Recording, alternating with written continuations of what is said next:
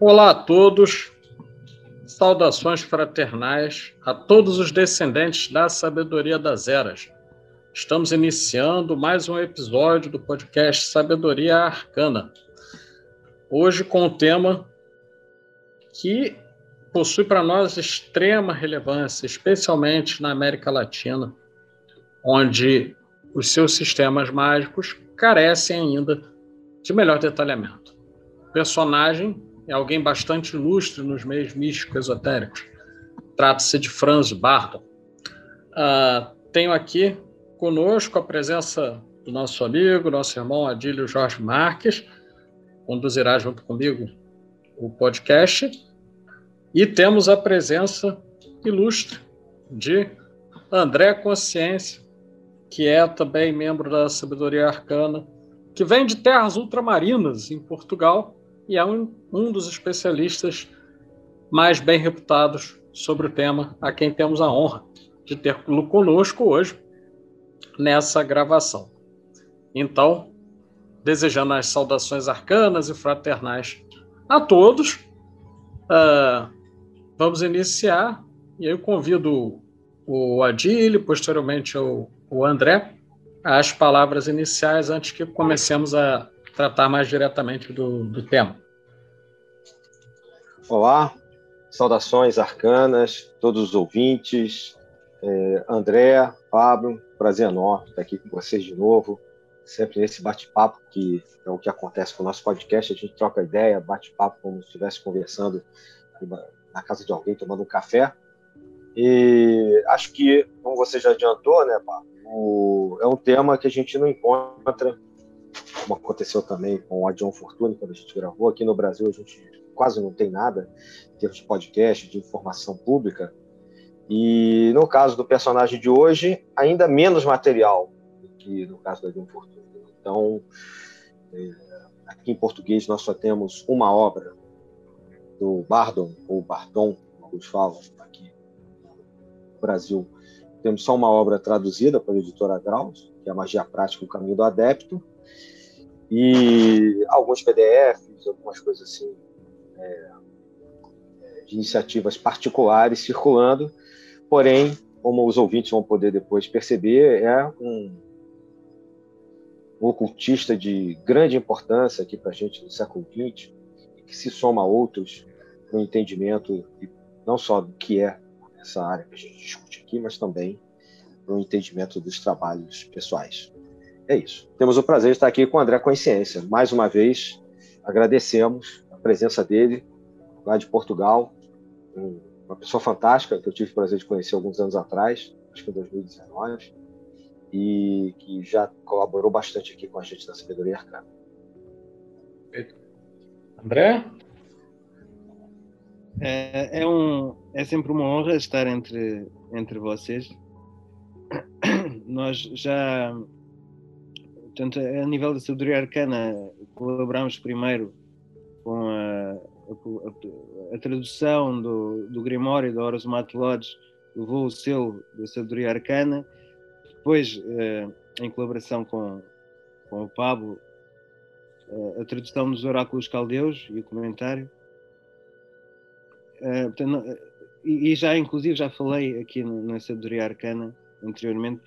Vocês eh, tornaram-se como uma espécie de da minha família esotérica desse lado no Brasil e é também gostaria também de, de, agradecer a oportunidade de estar a comunicar por esse lado eh, no Brasil com os ouvintes que não não aprenderam especialmente com os ouvintes que não aprenderam uh, o inglês e que por isso mesmo podem seguir um bocado este tema, uh, não podendo segui-lo nas publicações que eu tenho vindo a fazer, por exemplo, no Facebook ou, ou mesmo no, nos livros. Este ano vão ser quatro, ou estão está agendado saírem quatro livros pela Falcon Books relacionados com o tema de Franz Barton, mas vão ser em inglês. eu gostaria de, de deixar portanto, que estes ouvintes saibam que não é por isso que deixam de ter acesso uh, aos conhecimentos que lá estão, ou seja, basta contactarem e eu estes, estes ensinamentos que têm de ser gratuitos, portanto eu, eu comunico-os de forma progressiva e portanto pessoa para pessoa. Ah, que bom. Ah, com certeza. A gente Sim. divulga aqui, né, vamos trabalhar também e divulgar a obra do André, porque o André é uma referência em Portugal e na Europa, não só com HML, mas com todo o trabalho mágico dele. A gente acompanha pelas redes sociais e, claro, com as participações aqui com a gente. Perfeito. Muito bem. Então, dando sequência, é, vou começar dirigindo ao André uma uma primeira pergunta para que a gente possa abrir as, as discussões, abrir a, a, as exposições, conversas, que é basicamente quem foi Franz Bardon, é, pensando ah, nos dados biográficos, a formação acadêmica, formação místico-esotérica e o contexto em que ele desenvolve seus trabalhos. Né? Então, está aberta aí a, a nossa rodada o Franz Barden é, é checoslovaco, então faz parte do, do revivalismo do oculto no século XX, junto com vários outros autores que, que ainda hoje em dia são uma espécie de matriz para a forma como nós processamos este assunto, que é a magia e o oculto. É um homem uh, mais privado do que, do do que outras referências da altura, ou seja, alguém que não, não falava muito de si mesmo, estava mais preocupado com esta mensagem universal que ele sentia ter a transmitir. Uh, mesmo os seus livros têm poucas referências uh, a si próprio. Há uma ou outra sobre algum, algum feito numa técnica, então, uh, algo que ele tenha conseguido alcançar só para dar o exemplo mas no resto são têm quase um, um trato científico na forma como abordam o assunto.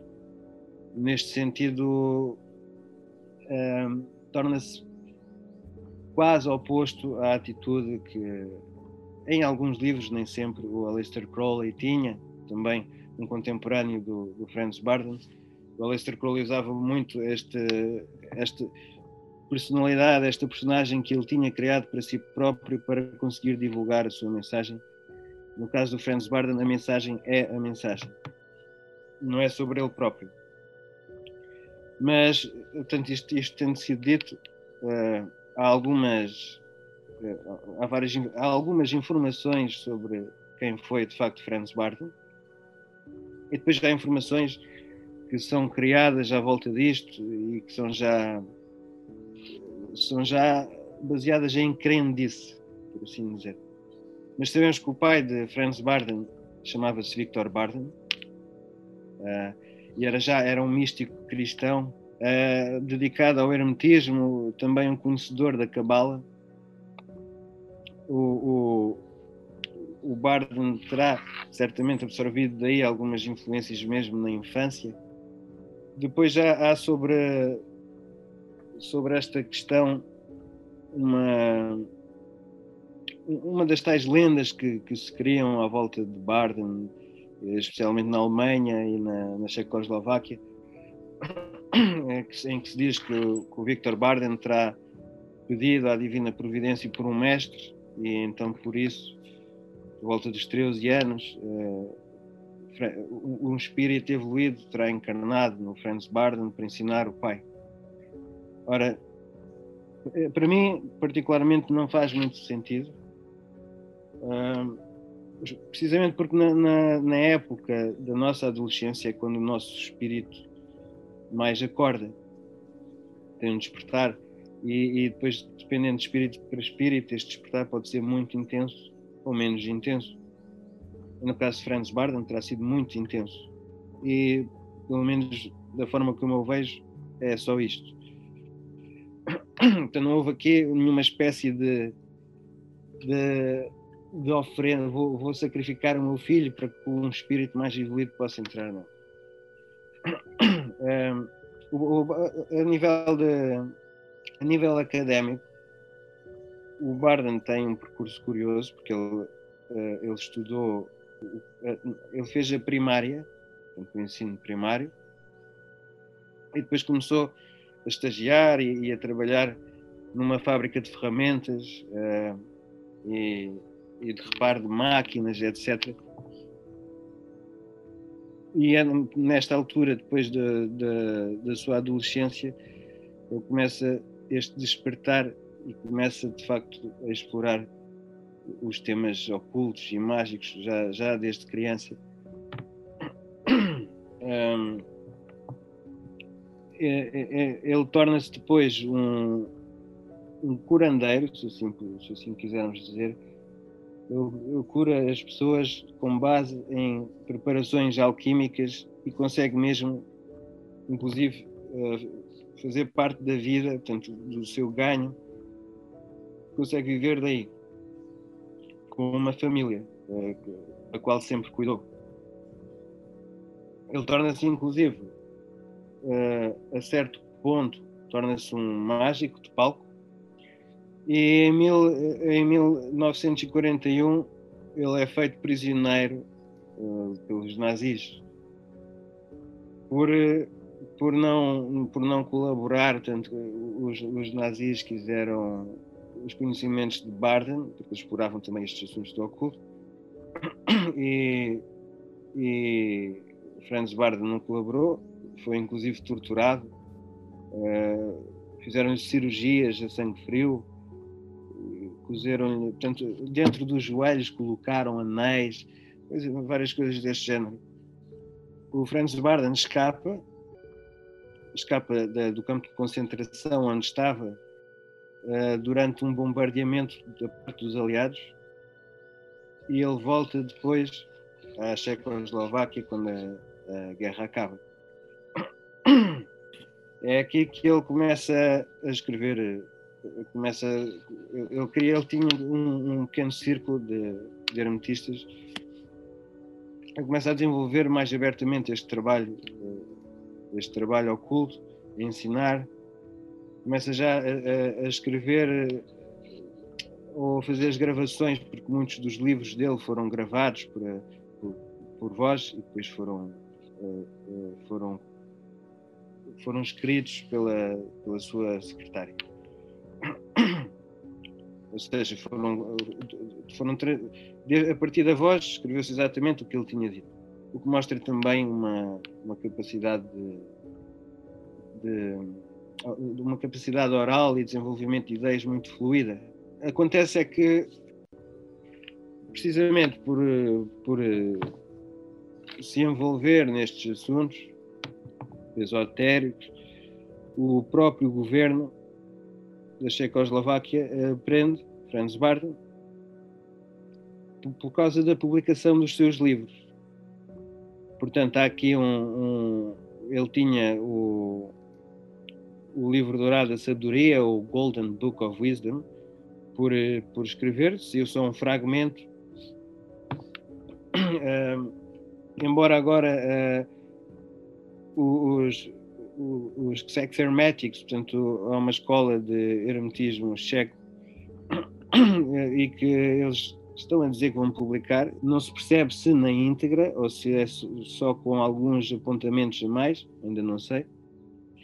Há outro livro que é, uh, que é o Frabrato, portanto, Franz Barden tinha escrito algumas poucas notas, uh, Otto Otava, portanto, a secretária dele, depois escreve tudo o resto, transformando numa espécie de ficção, e isto acontece enquanto Franz Barden está na prisão.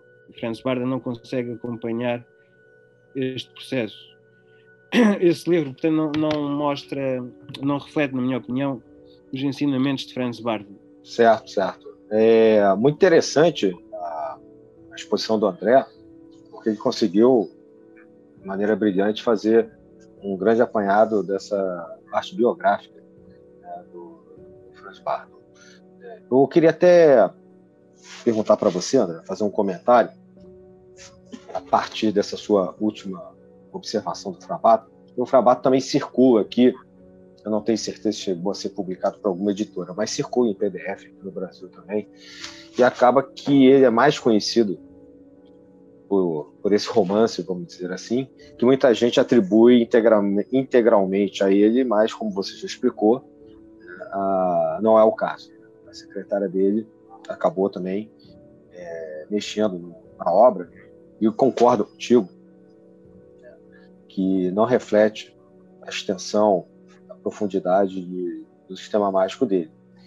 É, mas algo que perguntam bastante, né, que costumam comentar bastante por aqui, não sei se é o caso também na Europa, é, até que parte daquela história pode ser verdade, desse romance, né, da, dessa ordem é, meio maçônica que existiria na, na, Alemanha, que teria chegado à época dos nazistas, né, dos nazis, como você falou, e que de uma certa maneira poderia ter alguma relação não só com o nosso personagem, com Franz Bardon, mas é, até mesmo com alguns outros trabalhos é, da Pansofia ou, da, ou de outras ordens derivadas da Pansofia.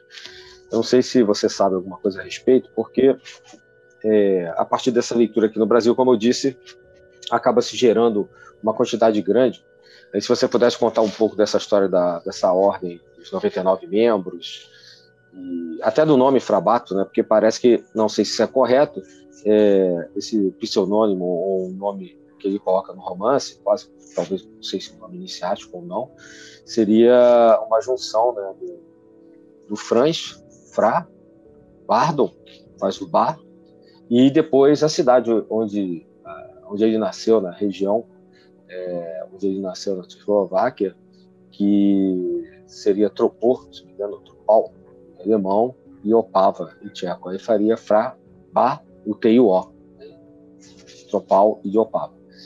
Não sei se você confirma essas informações para a gente. Sim, portanto, o nome, o nome vem daí. Uh, em relação à, fra, à Fraternita Saturnis, portanto, sabe-se que ela de facto existiu e, e foi, junto com outras lojas de, de cariz maçónico, foi encerrada, ou pelo menos aparentemente encerrada, uh, por parte uh, dos nazis ou, ou nazistas. Uh, depois, mas surgem aqui depois várias informações, algumas contraditórias, e, e, alguns dizem que Franz Barden aprendeu desta ordem, outros que Franz Barden, uh, que esta ordem terá de alguma maneira uh, ficado aliada. o que é certo é que não há prova, não há nada que indique, excepto este livro, que Franz Barden terá feito parte desta ordem, e eu duvido muito que Franz Barden tivesse ele próprio declarado isso. Portanto, né? E aí, Papo? Muito bem. Muito bem. Então, dentro disso que o André começa a trazer, surge uma pergunta que acho que une bem os polos que vêm sendo apresentados. E a pergunta é: como o André poderia ver a relação do Franz Bardon com ah, as ordens iniciáticas do seu tempo na Europa, em especial é, identificando uma possível relação dele com a Golden Dawn.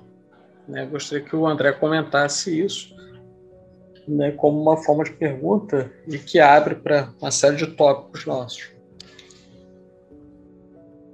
É, vamos da forma como eu vejo o, os ensinamentos de Franz Barden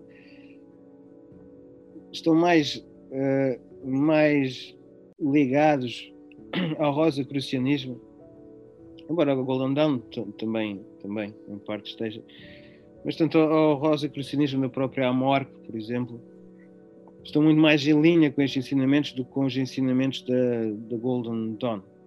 Uh, o ensino de, de Franz Barden é mais é, é mais místico do que enquanto o, o, sistema do Golden Dawn ritualista, quem está a aprender Golden Dawn vai, na Golden Dawn vai sempre uh, beber à força própria egrégora, mesmo por repetir os rituais que têm sido repetidos ao longo dos anos, dos adeptos do Golden Dawn, enquanto quando se está a seguir o caminho de Bard, nós estamos a aprender tudo do zero, a partir de nós próprios, sem bengalas.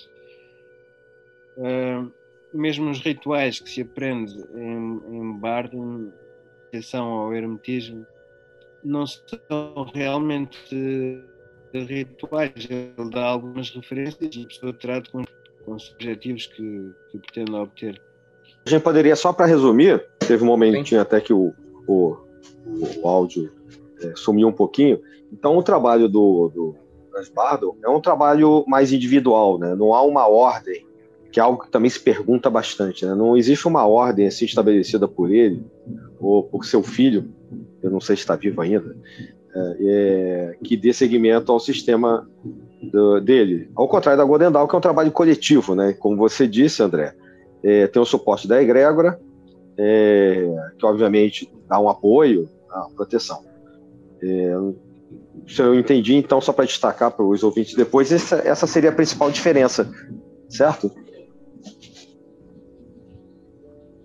A principal, é, é, a principal diferença, sim. Há outra, em, essa mais relevo Portanto, uh, mas alguns desses também mudam de dono. Ah, todo o diagrama da árvore da vida com as cartas do tarot a ser tidas em conta em simultâneo. Enquanto Franz Barden trata cada carta individualmente. Portanto, uh, tendo começado na, naquele primeiro livro, vai até à carta da Imperatriz com a Cabala.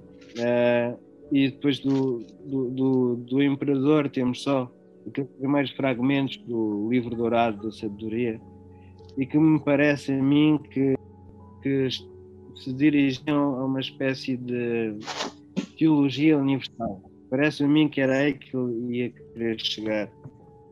Sim. Perfeito. O, sistema, eu é mais parecido o que Franz Barden ensina com o que uh, uh, a Mork ensina, porque a Mork uhum. também acaba por mais, mais filosófica e mais mística. E, e, portanto, ensina muito a partir do interior, mais do que da repetição dos rituais, como na Golden Dawn, depois a pessoa tem de, de conseguir ou não absorver aquilo que o ritual lhe deu. Pode acontecer, como vejo, a pessoa de facto evolui com rapidez, mas sem consciência, sem integração daquilo que está a acontecer. Não sei se o André pode confirmar que aquele curso que tem, que não deixa de ser um curso de teoria e prática, né, como ele mesmo coloca, em 10 graus, que aparece no caminho do adepto, primeiro, quando ele trata dessa questão do, das energias, né, dos elementos, como do Akasha, né, essa quinta essência, para quem não sabe, está ouvindo, o Akash como essa quinta essência, esse quinto elemento vai ser trabalhado no sistema, Franz Barber, as forças magnética e elétrica também, né, tudo já foi explicado. É, esse primeiro livro é um curso e que fica muito claro que o, como ele é um caminho individual, você só pode passar para o grau seguinte, ainda falando do primeiro livro, quando você domina o grau que você está. Então, quando você dominar o grau 1 ou a A1, você vai para a A2 e assim sucessivamente.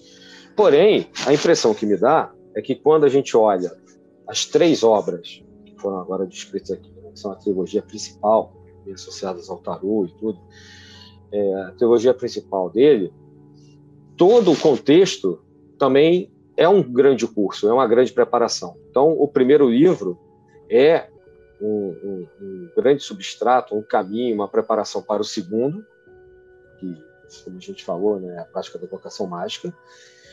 E esse segundo livro, somado ao primeiro, me parece ser uma preparação para a verdadeira chave da Cabala, da Kabbalah, que é o terceiro livro. E aí, provavelmente, todas as outras coisas que, ou publicações que possam se achar depois, venham a complementar é, esse daí, né? como o formato que a gente falou, perguntas e respostas que eu não conheço nem se alguém traduziu aqui no português, né? como obra póstuma, e o livro de ouro da sabedoria, né? o livro dourado, que eu sei que tem um fragmento que rola aqui pelo Brasil, mas também eu não sei como esse fragmento foi disponibilizado. Mas, enfim, voltando à minha questão para o André, é, todo esse caminho, toda essa trilogia é em si só né, uma espécie de três grandes graus, né, três degraus, três, é, digamos assim, etapas, como se fosse o primeiro, segundo, terceiro grau da maior parte das ordens que trabalham assim, a própria maçonaria deixa de ser assim, o martinismo, etc. Outras organizações também têm três graus básicos. Me parece que o sistema do Franz Barda é assim também. Não sei se eu estou viajando muito. E aí eu queria colocar uma segunda pergunta para o André. Se o Franz Bardo deixou algum tarô, algum tarô que não seja espúrio, evidentemente, né? algum tarô que tenha sido é, publicado, desenvolvido mesmo e de maneira póstuma, é, já que ele, de uma certa maneira, faz uma constante relação com o sistema da Kabbalah, com, com a, as cartas de tarô na, no sistema mágico dele. É, portanto, primeiramente, não, não, não acho que, que, tenha estado a viajar muito.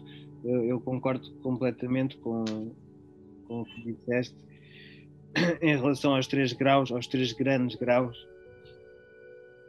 Uh, já agora gostaria de, falando nestes livros que podem ser vistos como uma espécie de apêndice, gostaria de de fazer lembrar uma, um livro que acho chama-se The Universal Key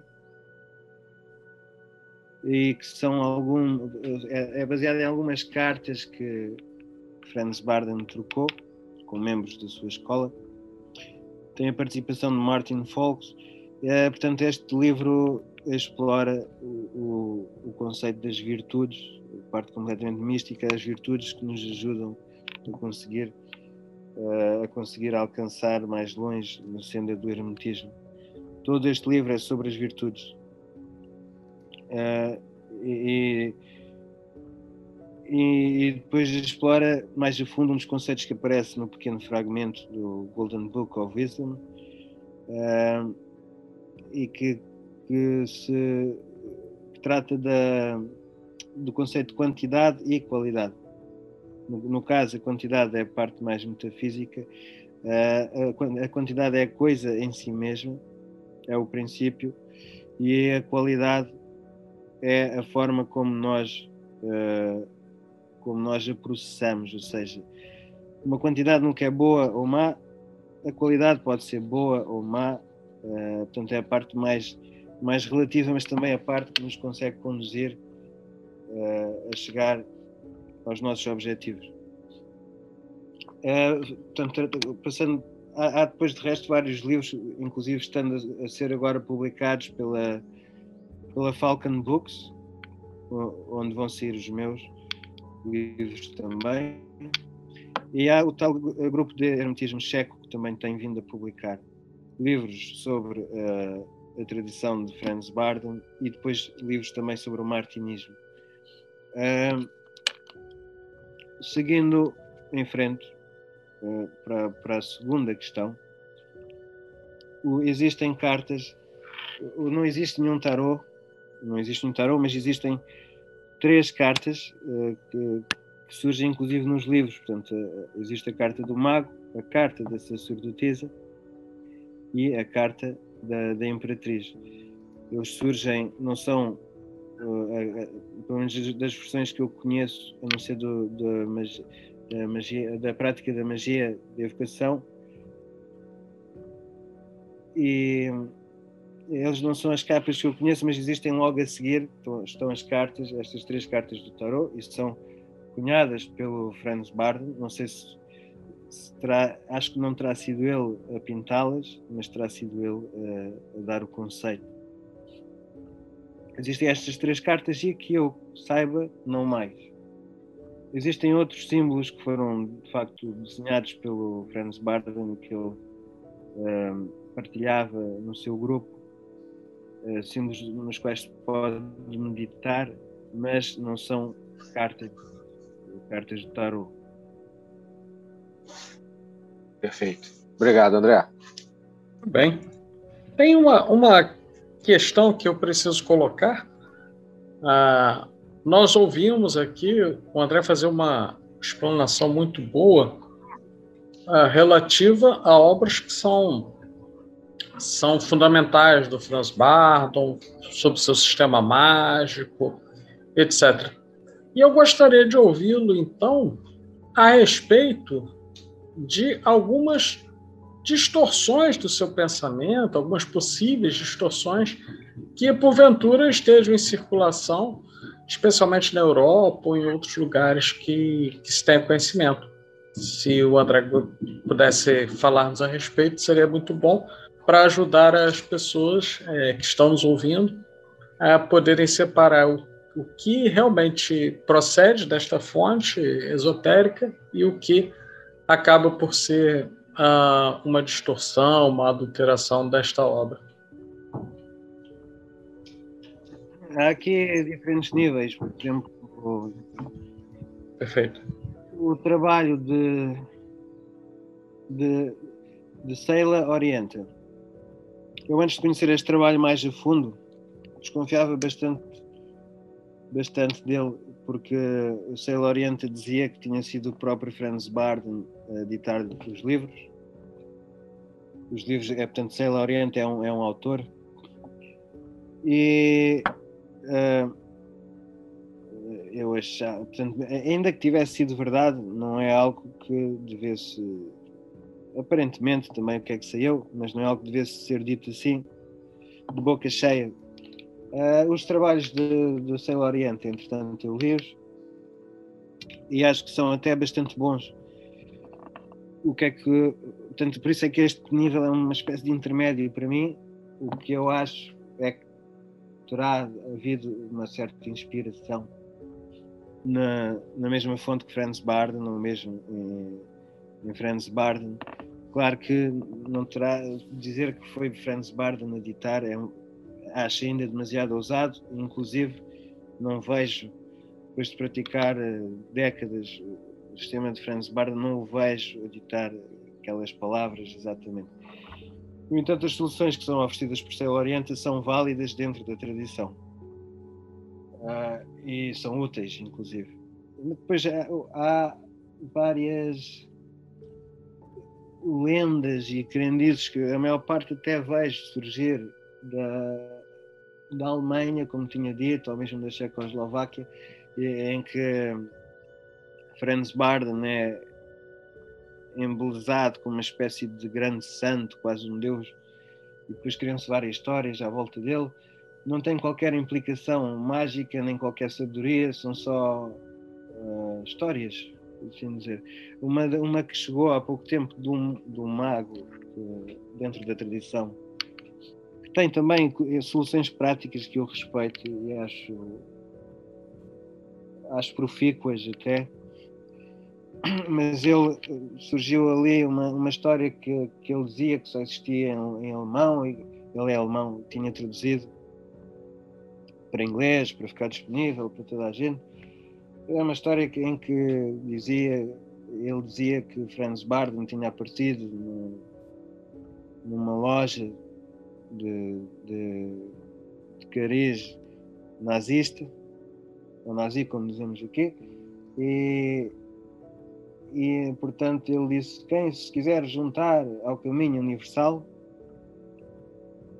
sobreviverá. Haviam dezenas, porque era uma grande reunião daquela loja, haviam muitas dezenas de pessoas, só quatro se juntaram a Franz Barden e as outras todas morreram. E depois mas morreram, mas não foi logo ali, foi, foi morreu cada um da sua coisa. Ora, primeiro toda a gente morre, que eu saiba, pelo menos. Uh, portanto, isso não, não significa. Não há aqui qualquer ligação necessária com, com Franz Barden. Segundo, estas palavras não, as palavras que supostamente Franz Barden terá dito, não coadunam com os seus ensinamentos, em que Franz Barden insiste que nós não devemos interferir com a vida de outra pessoa a menos que nos seja pedido, e inclusive nem sequer devemos dar conselhos a menos que nos peçam. Portanto, ele ali não só está a interferir, como está, está a dizer que vai matar dezenas de pessoas de uma só vez, uh, por causa das crenças destas pessoas. Um, depois, um, este, este texto, inclusive, dizia que foi por isso que Franz Barden depois foi preso, morreu na prisão, porque foi o karma que ganhou de ter morto aquelas pessoas. São histórias, são histórias que entretêm, mas não têm qualquer. não oferecem nada à, à, à tradição a nível sapiensal, portanto, de sabedoria, nem a nível prático. No máximo podem tornar-se distrações. Sim, a gente tem que tomar mais cuidado mesmo, que infelizmente isso tem se repetido muito dos anos 90 para cá no meio ocultista, né, de organizações, infelizmente também com o ressurgimento de movimentos é, neonazistas e fascistas, não só na Europa, mas infelizmente aqui no Brasil também, e que muitas das vezes, ou na grande maioria das vezes, como aconteceu com o próprio é, nazismo, entre aspas, original, né, lá nos anos 30, normalmente permeado de questões pseudomísticas, é, um ocultismo normalmente muito distorcido e que não tem nenhum pudor de, de se apropriar de nomes da tradição, de livros, como aconteceu até com a própria teosofia na época do nazismo mesmo, e assim sucessivamente. Infelizmente. Exato, mesmo esta história, a história conta que Franz Barden terá ido enfrentar uma loja que tinha ideias uh, ligadas ao nazismo, mas a própria lição que se pode tirar dali é uma lição bastante conservadora e chegada à extrema-direita. Pois é vocês todos vão morrer a, menos que sigam o meu caminho. Não, não, não faz sentido. Não, que não teria nenhum sentido, né? Com uma pessoa que foi presa, torturada, né? passou por todos os problemas, como você descreveu no início da nossa conversa, e que muito provavelmente pode ter é, o que se supõe, né, pode ter morrido a partir das consequências, depois, quando mais velho, dessa tortura, de todas as barbaridades que sofreu, seria uma total incoerência é, ele é, surgir, participar de algo nesse sentido. Exato. Sim. Ah, existe algo, então, que devemos ter não só como cuidado, mas também como uma espécie de referência, não? Que é o fato de que, na atualidade, muito do pensamento que foi construído nos séculos XIX e XX, ele vem aparecendo de forma não somente uh, diluída, mas adulterada em vários ramos, e com autores importantes, como John Fortune, Franz Bardon, uh, Jorge Adun e outros. Uh, nesse sentido, é, cabe aqui, então, fazer uma pergunta que aprofunda um pouquinho mais, algo que eu gostaria de ouvir um pouquinho mais o, o André, uh, sobre hoje. Quais ordens iniciáticas você poderia dizer que utilizam o conteúdo do que o Franz Barton foi produzido e de modo mais fidedigno hoje, modo mais eu diria, não somente respeitoso, mas que não adultera a tradição do legado que ele traz. Se for possível, claro, sem, sem ferir algum, algum sigilo ou coisa desse tipo. Houve. Eu, inclusive, fiz parte de uma. No, no início do meu treino não exatamente no início, mas pouco depois de, estar, de começar a treinar Franz Barden, era ainda menor de idade, quando comecei a treinar e depois juntei-me uh, ao que na altura era uma ordem, de facto, e que o, o inclusive o, o, fundador desta ordem era português, depois tínhamos uma cabeça na Escócia, uma na Inglaterra. Uh, esta chamava-se Fraternitas Hermética. Esta ordem era, era competente, portanto posso dizer que sim, mas como todas as ordens, depois gerou ali conflitos internos uh, entre, entre, entre as cabeças da ordem e acabou por uh, fechar e depois reabriu e depois desapareceu. Portanto, sei, na altura que ela reabriu, eu já tinha saído, eu mais o meu iniciador, saímos juntos, aliás. E uh, ela depois reabriu e desapareceu pouco depois, nem sei dizer se ainda existe ou não. Ou se fechou novamente. Portanto, pode ter optado por desaparecer ou pode ter fechado. Uh, entretanto, existem grupos não, não, não, não podemos chamar-lhes de ordens, mas existem grupos que trabalham em conjunto e um deles uh, é o, o, tal grupo relacionado ao, ao hermetismo checoslovaco e, e que, que, se liga com a própria editora. Este, no entanto, eu acho que o, que o conceito de, de ordem acaba quase necessariamente por uh, deturpar em parte o ensinamento de Franz Barton. É, depende, claro, da aproximação que se tenha, mas a ordem geralmente tende uh, a fazer com que os membros dependam muito da, da, da egrégora, embora também possam ganhar com isso, e de um pensamento coletivo, uh, algo afunilado, que normalmente acaba por ganhar uma, uma personalidade como, como a personalidade de qualquer uma de nós, ou seja, tornar-se relativa e não universal. Uma, uma das razões porque Franz Barden queria ensinar que cada um conseguisse fazer este caminho por si mesmo era para chegar a um conhecimento, a um conhecimento verde e a um modelo, uma estrutura de ser verdadeiramente universal e, e menos relativa do que universal.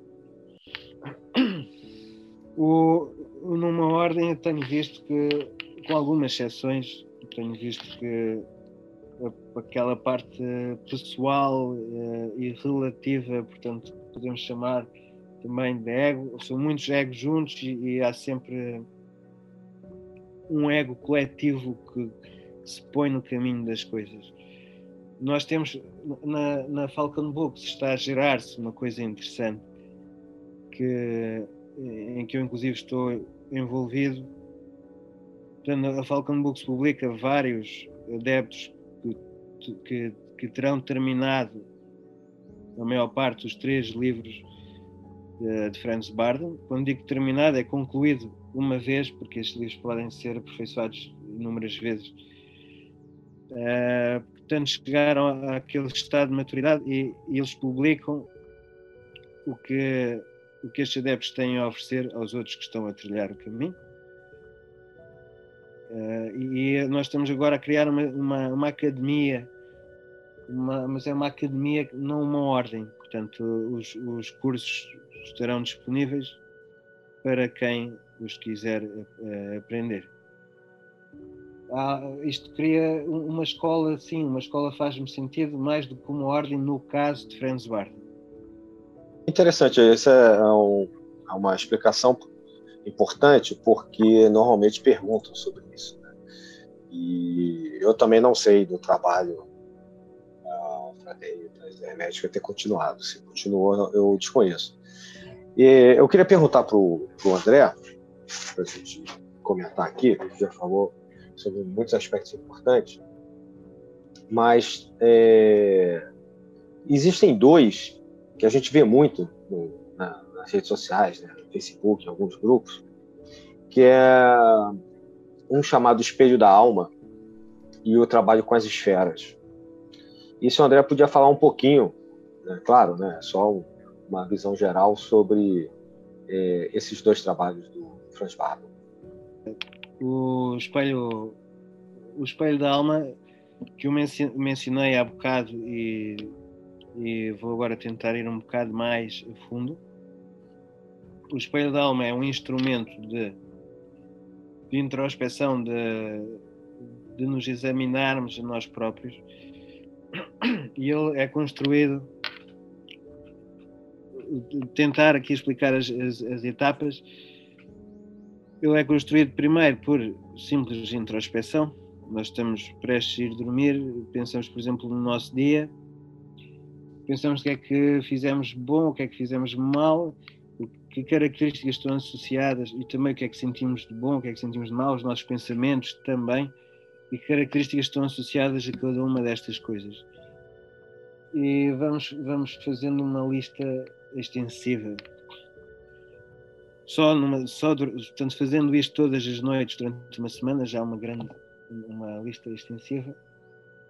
A seguir, vamos procurando o que é que está na raiz destes atributos que nós identificamos e conseguimos ir buscar uh, características mais antigas que, eu chamo as características raiz, as características mãe.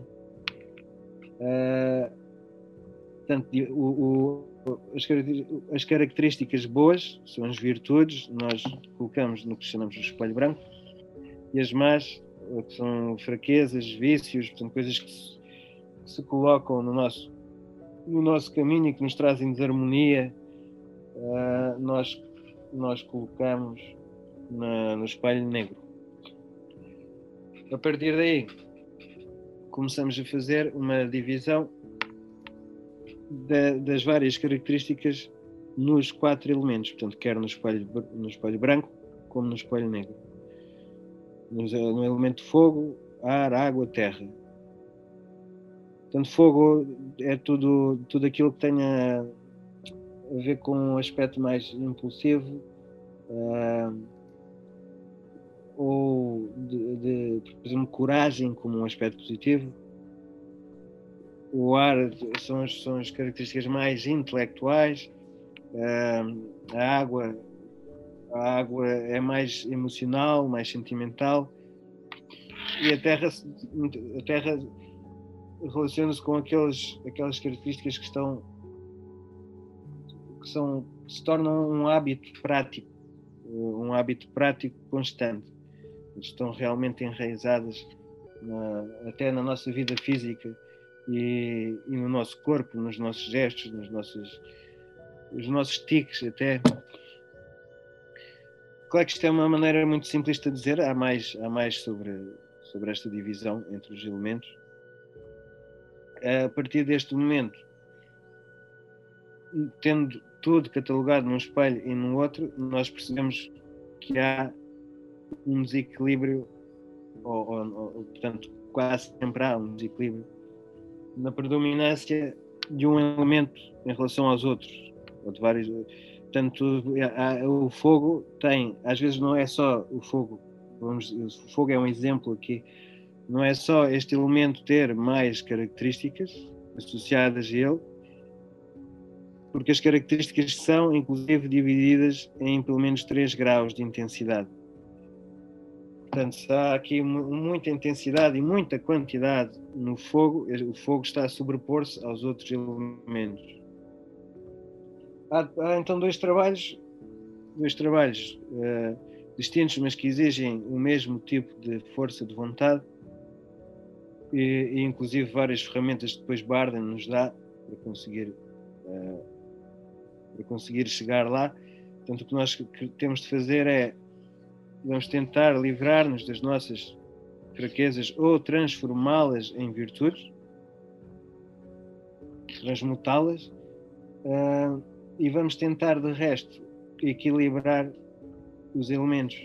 Uh, isto, isto pode ser feito de várias formas também. Uh, nós podemos criar características, alimentá-las, cultivá-las, para conseguir que um elemento tenha a mesma quantidade e intensidade que o outro, uh, ou nós podemos, um, uma característica não está necessariamente confinada a um elemento, ela muitas vezes tem componentes que estão noutros elementos. E portanto é conseguido também que essa própria característica se equilibre entre os quatro elementos.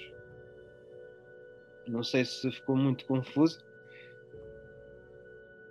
Não, me parece que é, está, está bem estruturado.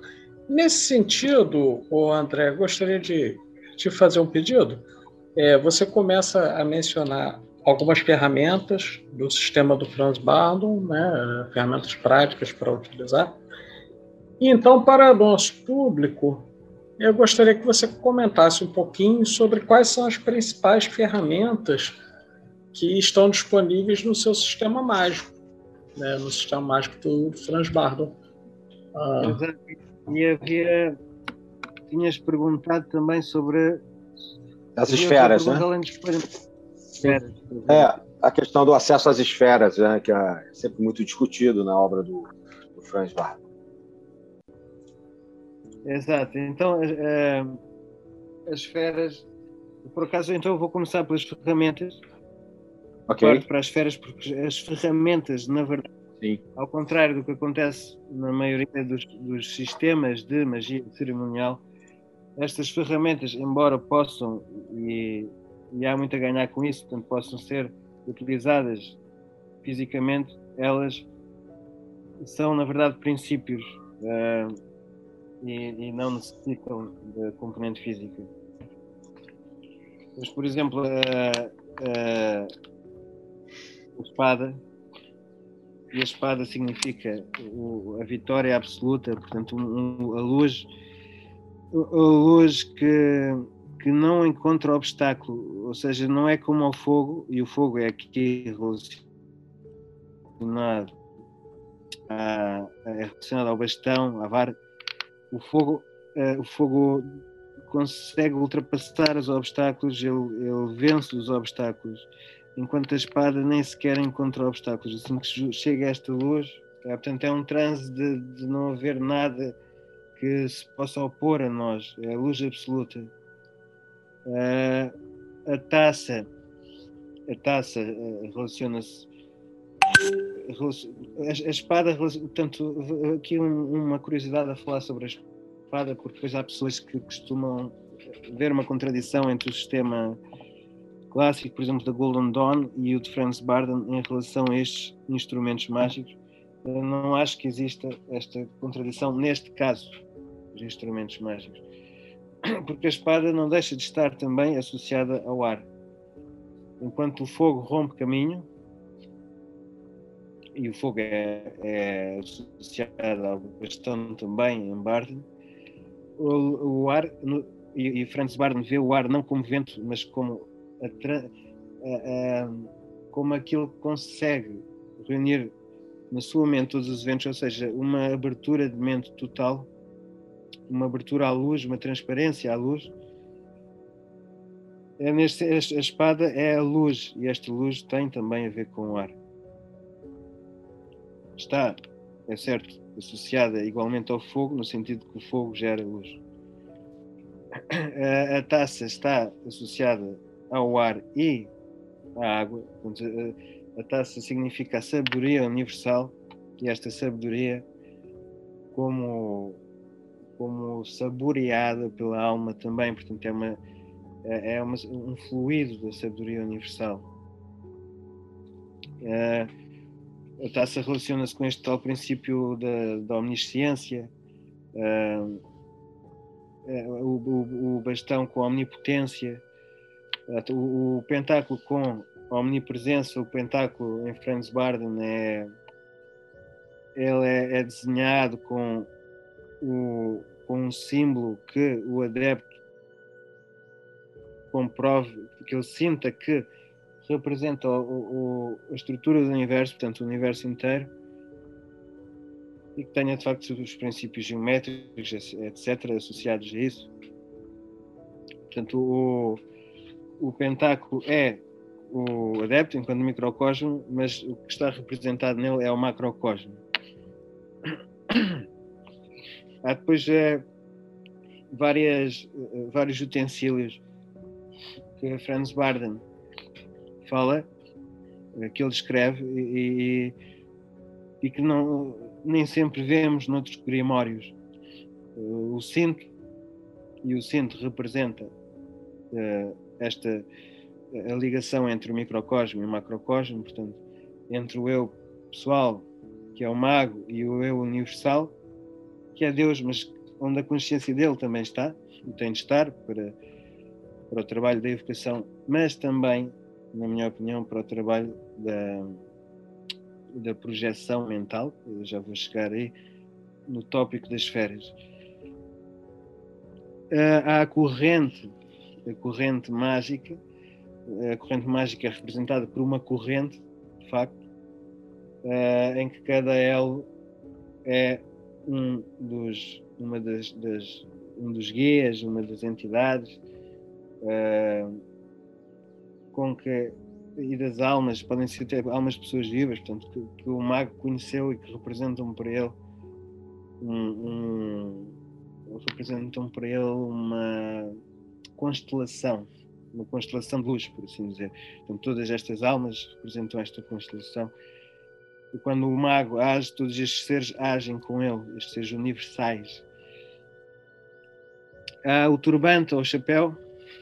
Este chapéu uh, representa uh, o pensamento universal e eu, eu costumo aconselhar até uma prática de observação do pensamento e, e, e de catalogação do mesmo. Nós temos pensamentos universais, pensamentos relativos e pensamentos pessoais.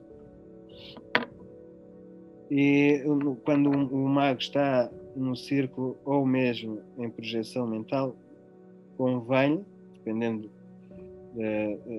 dos seus objetivos, mas geralmente convém manter o pensamento universal, até porque é esta a linguagem universal.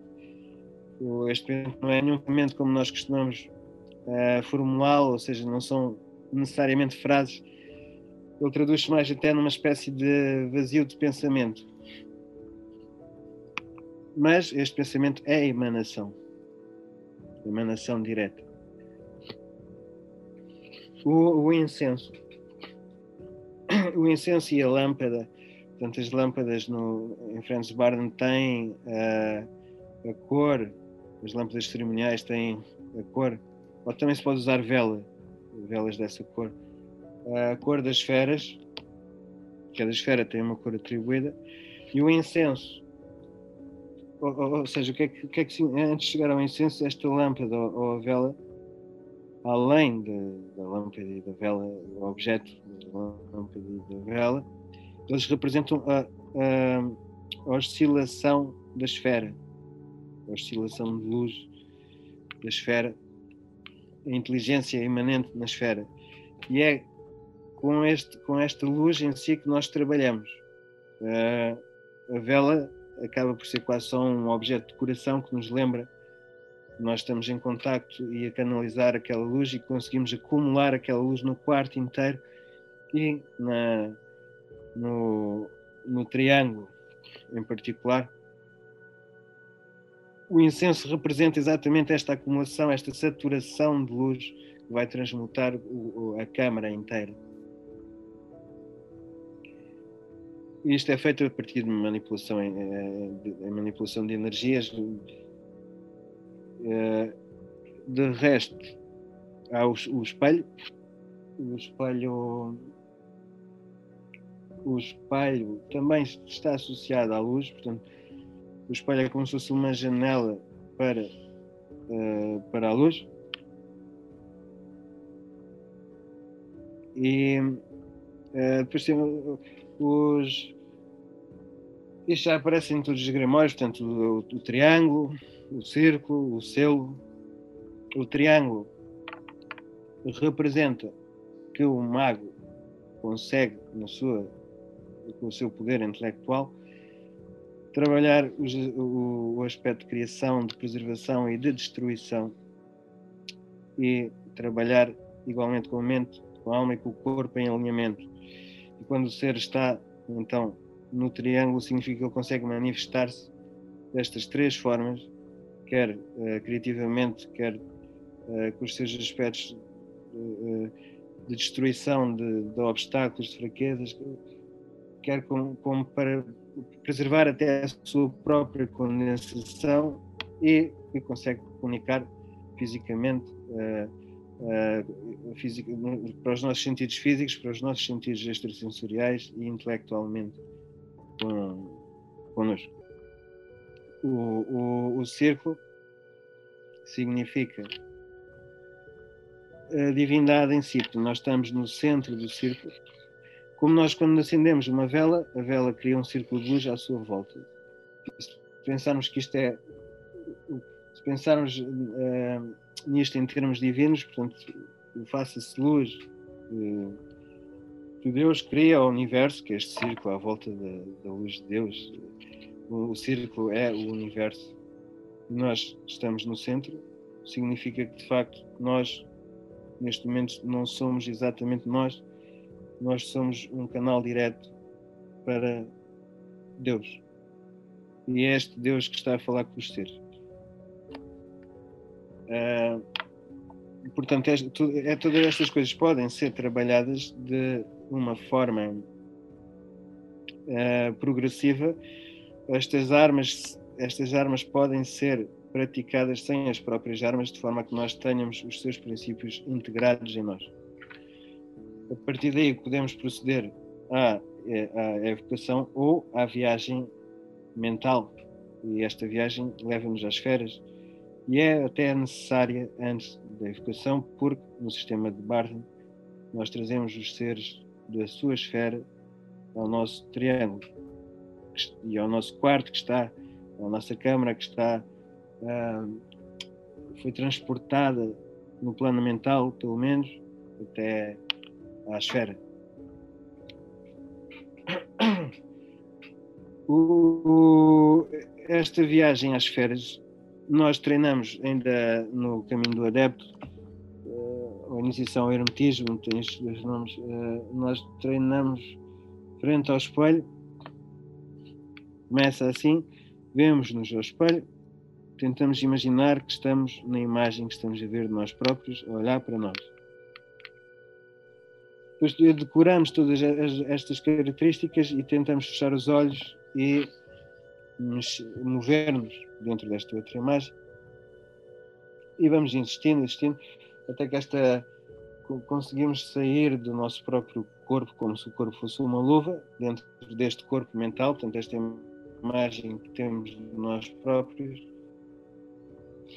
uma mente, mas com a mente de, do invólucro que é igual ao nosso, embora não as limitações. Isso permite-nos também processar tudo o que, se, o que se passa na esfera mental semelhante àquelas que conseguimos obter do nosso corpo físico.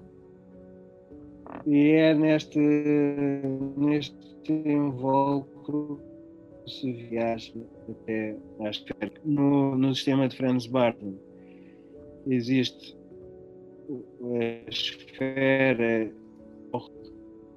uh, está associada astrologicamente uh, as inteligências que estão associadas a esta esfera dentro da astrologia, porque depois há outras, uh, são 60 dias do ciclo do ano é, portanto, são os, os do zodíaco, todos juntos.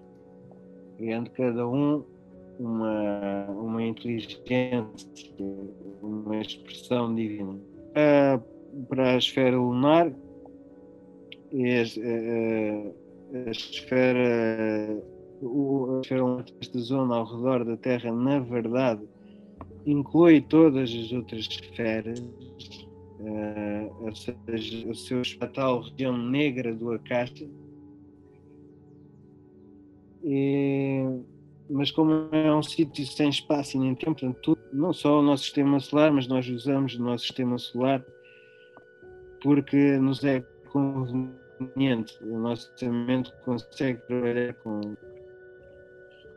a Lua, uma espécie de de independência de, dos aspectos mais grosseiros da, da nossa existência terrena, ou seja, a matéria, tanto não vamos dizer matéria, portanto não está uh, confinada às, às, nossas regras, não diga-se as coisas que nós vemos à nossa volta, o nosso próprio corpo mental, nós conseguimos fazer muito ali. É uma espécie, quase um reino, vamos imaginar um reino de, de, de fantasia, de magia. E o tempo aqui, em particular, portanto, este universal, uh, e o tempo das formas. Um, o, o presente e o futuro são um só um, um, só um só rio não é divisão as coisas um, acima da esfera lunar temos a esfera de Mercúrio é, que é uma esfera do, do, do, simbolismo e do intelecto puro uh, existe a esfera a seguir de Vênus, que é a esfera da luz, eh, assim eu, eu digo, mas que é a luz associada à forma. Uh, em Mercúrio havia ainda a ideia, mas estas formas são as formas, as formas de Vênus, são as formas que dão estrutura à própria ideia, portanto, elas estão acima da ideia. Uh, claro que os nossos sentidos, os nossos órgãos, de, de, as nossas faculdades de percepção, depois podem interpretar isto de diversas maneiras. Uh, daí todo, o, o, conceito de erotismo, etc., ligado a Vênus. Uh, a esfera solar, acima da, da esfera Vênus. A esfera solar prende-se com a matriz individual, não só de, de, de todas as coisas, portanto, é uma matriz individual de todas as coisas. Isto não quer dizer o indivíduo em si, estamos a falar aqui da matriz. Uh, o Sol é a esfera das ideias, da, da origem, a origem das ideias, nem é das ideias, é da origem das ideias, portanto, ainda antes desta forma das ideias, é a luz a luz, eh, a luz total, tudo penetrante e que transforma tudo em si mesmo. Os seres que existem na, na esfera solar de Vênus são seres responsáveis pelo princípio original de, de, de todas as coisas que nós conseguimos pensar. Acima está a esfera de Júpiter e esta esfera relaciona-se com com as, uh, uh, as leis, as leis que estão por trás dos processos que conseguem uh, projetar estas origens. Portanto, mesmo esta, mesmo o porque o Sol quase mostra uma criação a partir do nada, não é? A partir da escuridão do espaço, a estrela que irrompe. Mas mesmo isto é sujeito a leis e estas leis uh, e a sabedoria destas leis também é representada em Júpiter. Acima de Júpiter há ainda Saturno e esta esfera uh, é uma esfera que mesmo dentro dos, do, da comunidade ou, ou, da tradição de Barton, portanto a comunidade relacionada com o Barton, eu acho que ela sofre de alguma incompreensão, até porque é uma esfera poucas vezes, muito poucas vezes alcançada dos próprios praticantes. E mesmo Barden, ao escrever sobre ela, tenta meter ali algum medo, porque é uma esfera que pode ser perigosa, de facto, para quem não está preparado. Esta esfera tem a ver com, com a consciência e acho que falta falar disto, que ela de facto é a consciência. Embora a consciência nos possa dar alguns pesadelos, está de bem com a sua consciência, a consciência torna tudo possível uh, e abre uh, todas as portas. Alguém que está de bem com a sua consciência consegue, se tiver de resto as faculdades uh, necessárias e equilibradas, consegue fazer, fazer tudo. Não, não há muito que eu possa parar, pelo menos interiormente. Uh,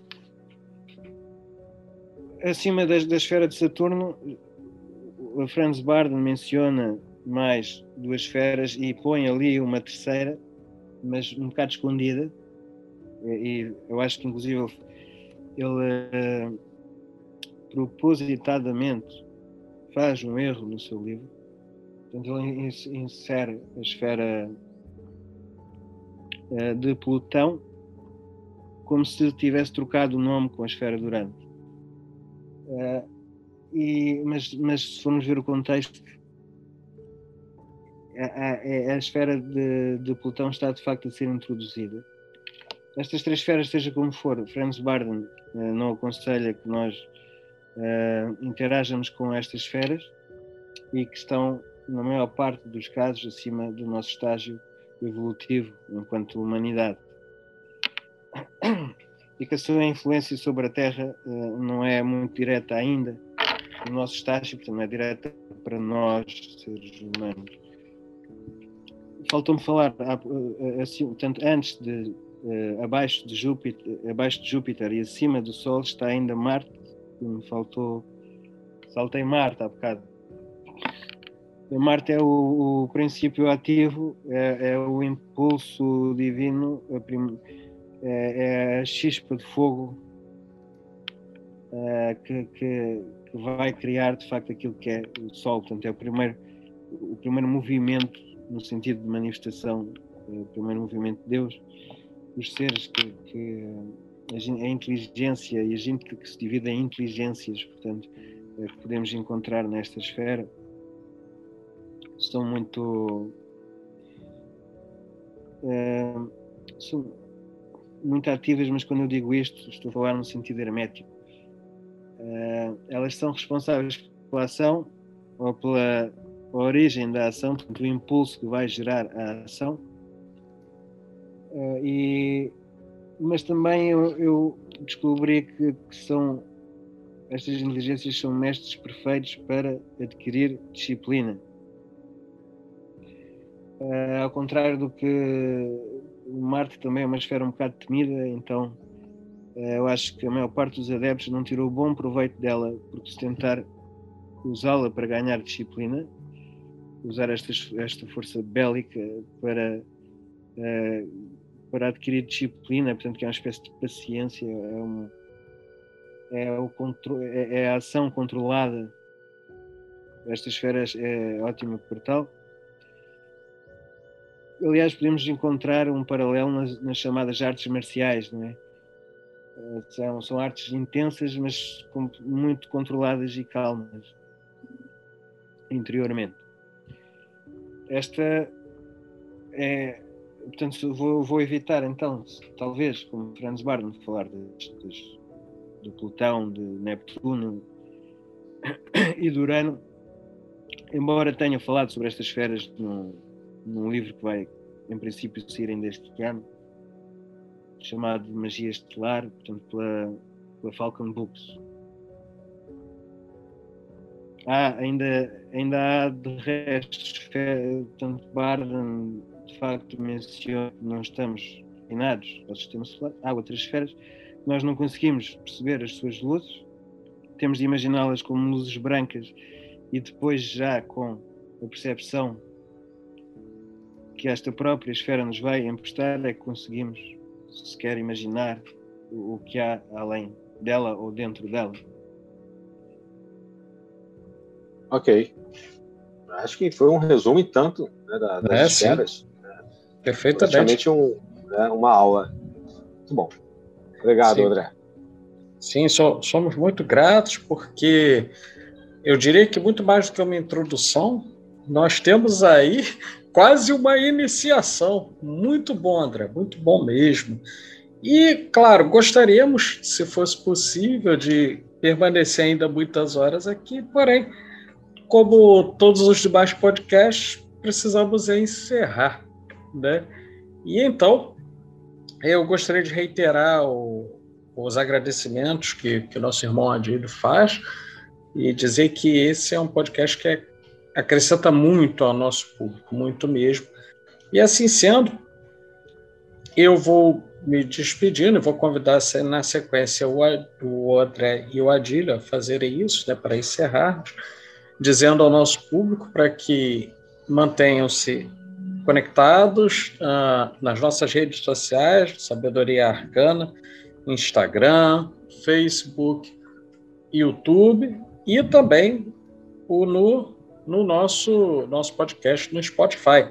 Além disso, acessando o site www.sabedoriaarcana.com.br. Então, uh, passo a palavra ao, ao Adílio e posteriormente ao André para o um encerramento e a nossa saudação final ao nosso público. Bom, é, normalmente eu no final dou algumas dicas de, de, livros, de obras, mas acho que ao longo da, da conversa hoje a gente já falou do que há de principal. O André, inclusive, trouxe é, é, publicações e novidades é, na Europa e muito bom. Bom, queria agradecer aos ouvintes que têm acompanhado a gente. Normalmente, como a gente já vem trazendo aqui nas outras gravações, sempre é, dando retorno, é, agradecimento de elogio. Espero que a gente consiga é, manter aqui a, o, a nossa proposta ainda por muito tempo. E, dentro dessa, dessa proposta, agradecer ao André, que mais uma vez esteve aqui com a gente, trazendo um, um tema, na minha opinião, não é fácil falar sobre um personagem é, que precisa ainda né, a gente é, discutir e, e, estudar com bastante é, atenção, com cautela, evitando as invencionices, é, é, evitando as apropriações indevidas, como nós chamamos a atenção aqui, que o André trouxe muito bem, inclusive os movimentos espúrios, movimentos que a gente sabe que só tem trazido problemas na Europa, está lá o André e aqui também no Brasil, nos Estados Unidos, nas Américas, misturando essa nossa temática com uma política, criando uma falsa política, uma falsa ideia. É, então, quanto aos livros, acho que não tenho mais nada a acrescentar e queria agradecer, André, e passar a palavra para você e já deixar aqui a todos as minhas saudações arcanas. Ah, tenho, tenho também de agradecer uma vez mais e gostaria de, de, de dizer a quem quer que nos esteja a ouvir e que não conheça ainda bem a sabedoria arcana, vale a pena, vale mesmo a pena, é, portanto, ouvir os podcasts e vale a pena também ver os livros que a sabedoria arcana tem divulgado e, e publicado com o seu livro editorial estamos perante uma, um, um grupo que é altamente responsável, tem as ideias num lugar e que trabalha com afinco para de facto trazer a sabedoria, a sabedoria à, nossa, à nossa vida, ao nosso plano. Obrigado, uma vez mais. Bom. Muito bem, então. Então, mais uma vez, desejando a todos que tenham gostado. Estejam atentos para os novos podcasts. Saudações fraternais, saudações arcanas e até a próxima.